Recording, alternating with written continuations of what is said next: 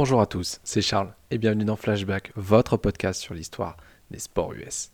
Et aujourd'hui, on retrouve la MLB avec bah, la toute première grève de l'histoire qui a été menée par les joueurs.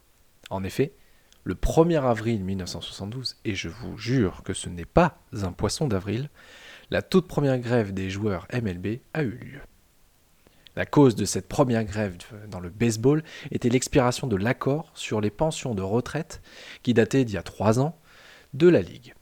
La Major League Baseball Player Association, la MLBPA, à savoir l'union, le syndicat euh, des joueurs, dirigée par le négociateur syndical chevronné Marvin Miller, avait fait de modestes demandes pour augmenter les prestations. Cependant, les propriétaires ont refusé les propositions et n'ont jamais vraiment pris au sérieux la menace de joueurs de se mettre en grève. Pourtant, les joueurs étaient prêts à entrer en conflit direct avec la MLB.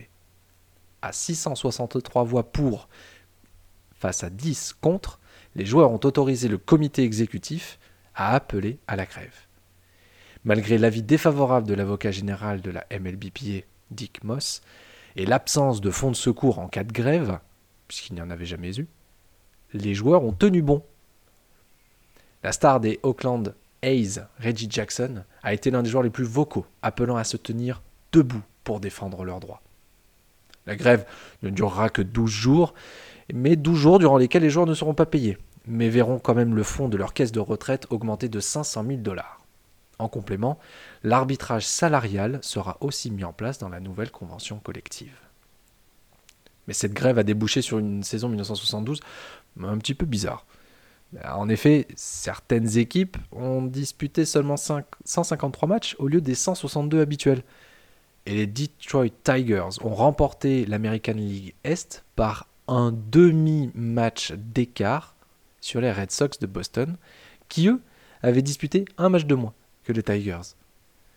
Par conséquent, les Red Sox n'ont pas joué les playoffs cette saison-là.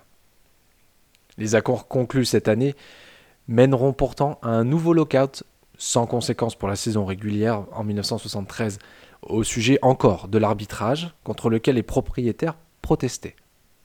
Ils sont finalement parvenus à un accord selon lequel un arbitre neutre déciderait entre la demande du joueur et l'offre du propriétaire, à savoir le système que l'on connaît actuellement. J'espère que cet épisode vous a plu et on se retrouve dès demain pour un nouvel épisode de Flashback.